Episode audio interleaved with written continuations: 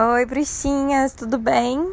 Tem um tempo que eu não venho por aqui passar a história, mas ah, o atendimento de hoje foi muito legal. Acho que traz uma história muito legal para a gente observar como é que é muito fácil a gente confundir estrutura com rigidez e como que às vezes a gente tem uma falta, uma falta de algo e a gente compensa no extremo oposto. Acho isso bem interessante. Então, vou contar hoje a história de uma cliente muito especial é, fez meu curso, veio aqui ser atendida hoje.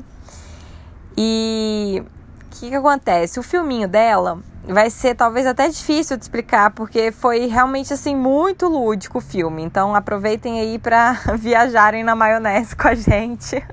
Criem a própria versão do filminho de vocês. Era uma fênix.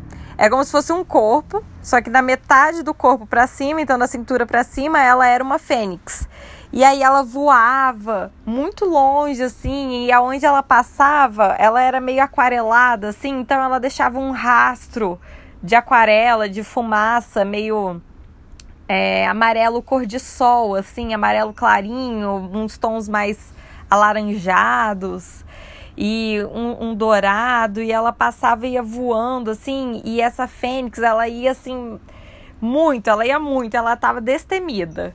Só que de tão longe que ela chegava, às vezes saía, é, acabava um pouco essa, esse gás dela, ela ia ficando meio sem cor, meio fraquinha, e aí ela tinha que voltar para encontrar com essa outra metade do corpo, que era, que era representada por um uma perna de concreto, tipo essas coisas de concreto que vendem hoje em dia, como se fosse uma forma de perna de concreto.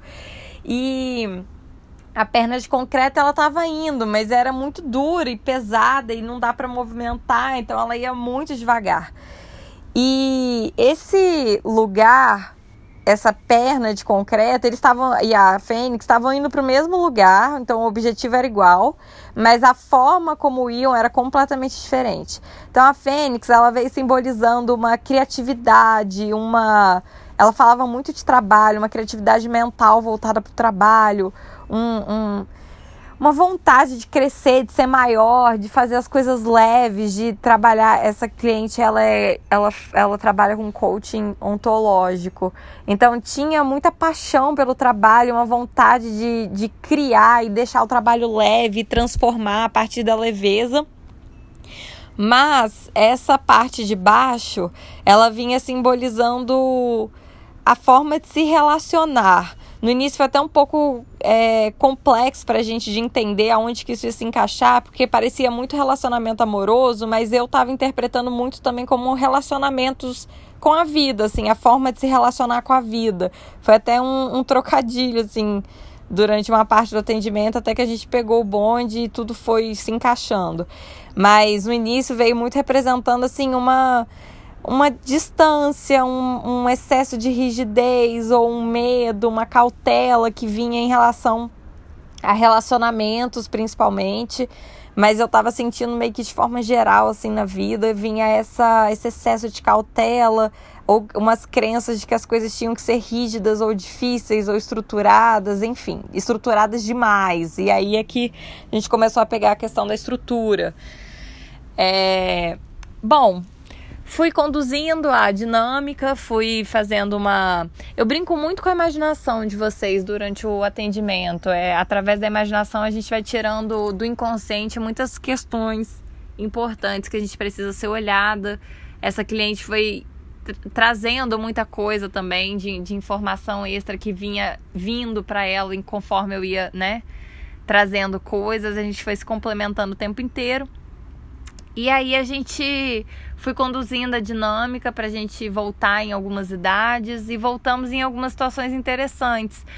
É, onde ela lembrava assim que ela tinha muito medo do pai dela, né? Quando a gente quando eu trouxe o pai dela para a cena imaginária que a gente construiu, tinha um amor, mas muito medo. E enfim, nessa hora eu começo a usar um pouco da constelação, assim, eu sentia muito a frase que uma frase que ela, né, para ela dizer pro pai, como se não quisesse deixar o pai sozinho.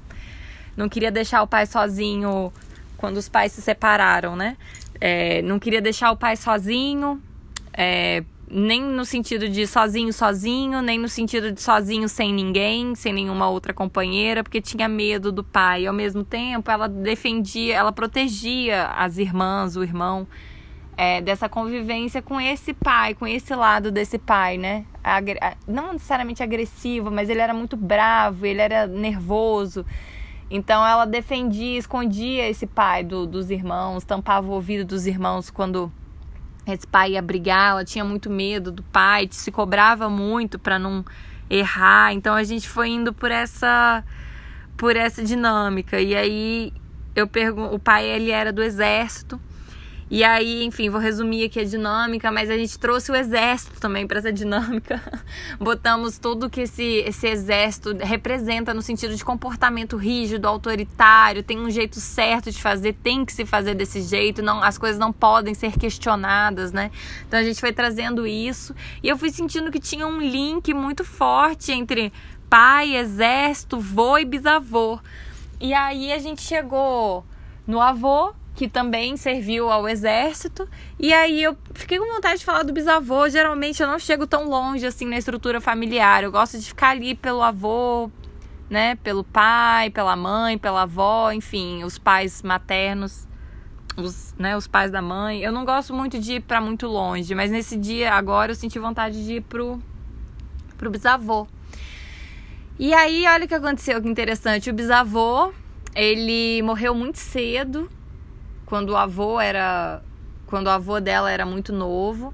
E ele era muito da gandaia, dizendo ela, ele era muito boêmio, era músico, ou eu não lembro agora se ele era músico ou se ele gostava muito de música, de arte, enfim, ele tinha essa pegada mais solta. Então aqui a gente já vê que não tem nada a ver com o exército, né?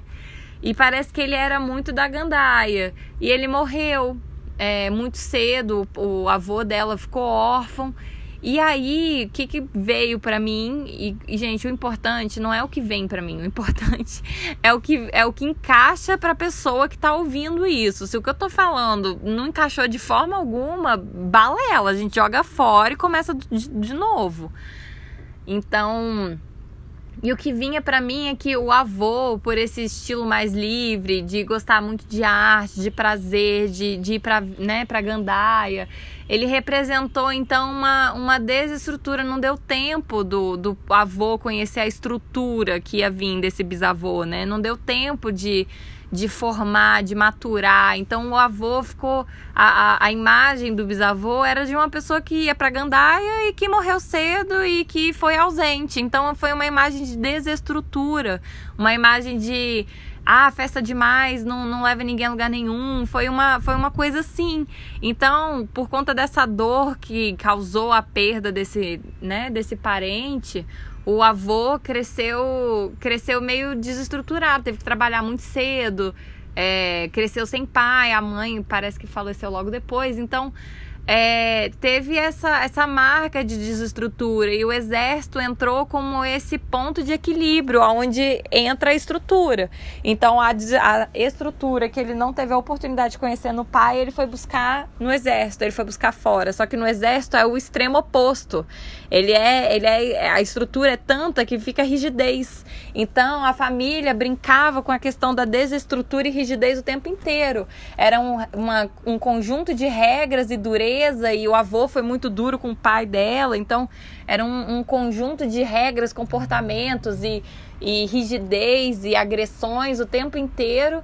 É, para tentar compensar essa falta de desestrutura, o que na verdade acaba levando para desestrutura, seja emocional, seja familiar, enfim, era, era foi o, a grande brincadeira do jogo. E a gente vê que nessa na, na extrema falta tentando compensar essa, falsa, essa falta, foi para o extremo oposto, a falta não foi vista e mesmo assim ela estava ali, sendo manifestada. Né? A desestrutura continuava sendo é, está, continuava estando manifestada ali na família. Então é, foi, foi, o grande, foi a grande troca. E o engraçado é que toda a família, é, isso foi uma coisa que me veio durante o atendimento, toda a família é concursada.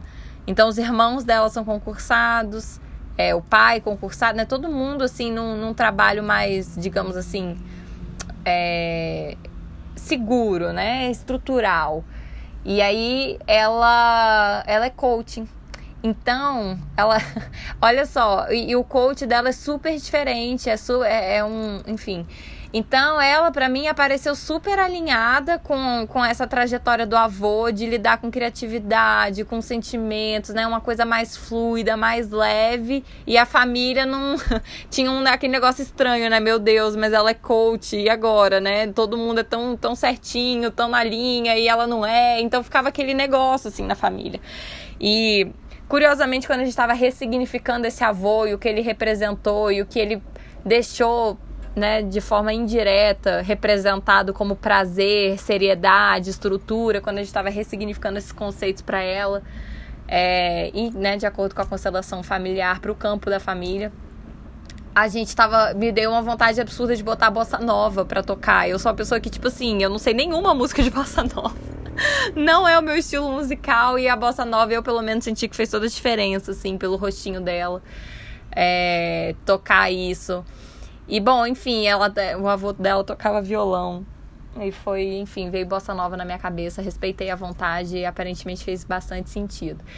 Então, é, e a gente estava achando que o relacionamento, que o, que o atendimento ia tender para o lado de relacionamento. Acabou que no final a gente voltou para relacionamento mais amorosos, né? Mas voltamos para o relacionamento a partir desse lugar de onde o pai não representa mais essa figura que passa medo para ela, aonde ela não precisa fazer companhia para o pai nesse lugar de solidão, porque quando a mãe, né, os pais se separaram, ela meio que assumiu o papel de mãe, assim, ela cuidava dos irmãos, ela fazia companhia para o pai nesse lugar. Então, tirar ela desse lugar e ver que quando ela fala para o pai, pai, desculpa, mas você é desestruturado. Não é no sentido de crítica, né? Não foi no sentido de crítica, foi no sentido de tipo, tá tudo bem ser assim. E isso foi tão, foi tão amoroso sentir o pai dela a partir desse lugar de tipo, nossa, é, tudo bem ser desestruturado, tá tudo certo. Tipo, meu, aqui dentro tem muito mais do que só essa rigidez e todo esse esforço que eu faço para as coisas se manterem na linha. Sério, a visão dela sobre o pai foi a mesma visão que eu tive nesse momento de completo amor, assim. Um coração muito acolhedor, um cara muito engraçado, muito bobão, assim, aquele bobão que você tem vontade de apertar. Então, é, cara, é muito, muito legal como é que essas coisas acontecem, assim, dentro do atendimento e como que isso muda a nossa forma de ver e sentir as pessoas da nossa vida. Então, perceber esse pai nesse lugar ficou muito mais fácil da gente levar essa visão do masculino para o relacionamento. É, para um relacionamento que não representa medo, que ela não tem que se esconder, que ela não tem medo de falhar, que ela não, não precisa ficar na defensiva o tempo todo, porque talvez alguém possa ser grosso ou agressivo com ela, ou não gostar, ou criticar, ou alguma coisa assim. E aí, a partir desse lugar, eu senti muita vontade de trazer a relação com a mãe, assim, foi muito pontual. É, inclusive, a, a, a, frase que eu falei, como se fosse para ela falar para mãe, né, foi, foi. me mexeu muito, assim. Vou falar para vocês porque me tocou muito. É, a frase era assim: mãe, me olhe com carinho se eu escolher amar. Porque se eu escolher amar um homem, o amor ele não tem gênero, o amor não tem enfim, não, não, a grosseria também não, a raiva não tem gênero. Então, assim, a, tinha, eu senti uma memória de, de agressão vindo do masculino no campo familiar dela. Mas é isso, a gente, a gente às vezes tem essas crenças, esses medos, eu acho que eles contribuem para a gente atrair mais disso. O, é muito engraçado, assim, a psicologia vê muito isso, o medo anda muito associado ao, ao querer ao, ao a curiosidade, ao ver o que, que tem ali. Então, medo e desejo andam muito juntos. E falar isso, o amor não tem gênero, o, a, a raiva não tem gênero, eu achei muito forte, porque às vezes a gente acha que todos os homens são agressivos, mas tipo, as mulheres também são passíveis de agressividade. Já vi inúmeros casos assim, as, nós temos também dentro de nós a raiva. A gente pode distorcer isso e virar agressão, invasão. E não é porque é uma pessoa, né, não é porque é homem que não pode ser doce e amoroso, sabe? Nós temos o masculino e o feminino dentro de todos nós e como nós usamos isso é, depende de nós, da nossa história, das nossas ferramentas, de como, enfim, a gente, né, usa ou usa esse potencial de uma forma leve ou distorcida, depende da gente. Então, achei muito forte essa frase. Tanto que quando a gente olhava pro para um possível parceiro ali, eu botei representando um parceiro qualquer, só, né, pra gente ter uma uma ideia de como, como ela se sente quando tem alguém com esse potencial amoroso chegando perto dela. Então mudou completamente a visão dela sobre o parceiro, essa dinâmica com o pai, com a mãe. Então é muito acho sempre importante eu bater na tecla assim de que os nossos relacionamentos, como a gente ama e é amado, depende muito do que a gente aprendeu dentro de casa, dos traumas que envolvem amor, relacionamento, respeito, enfim. É toda essa dinâmica, ela é muito mais complexa do que, né, só racionalmente a gente pode abraçar ela. Então é isso, esse é o atendimento de hoje que eu particularmente adorei fazer, adorei misturar. Cara, sério, foi uma mistureba muito saudável de constelação, é, música. A música entrou num lugar assim que para mim foi muito importante de ter visto ela, tarô, misturamos tudo, astrologia, misturamos várias coisas. Os cristais, eu tô sentindo cada vez mais os cristais fazem muita diferença no atendimento. Eu gosto de usar os cristais para representarem pessoas ou situações também. Enfim, tudo é conhecimento, né? E cada um casa de um jeito e eu acho muito importante a gente ir sentindo como que fica confortável pra gente usar o conhecimento que a gente tem, independente da área que seja. Eu acho que isso abre portas de, de expansão mesmo. Enfim, não vou ficar me alongando aqui. Beijos para vocês. É isso. Esse é o atendimento de, de hoje. E vamos esperar aí o próximo atendimento que eu acho que vai tocar o coração de vocês.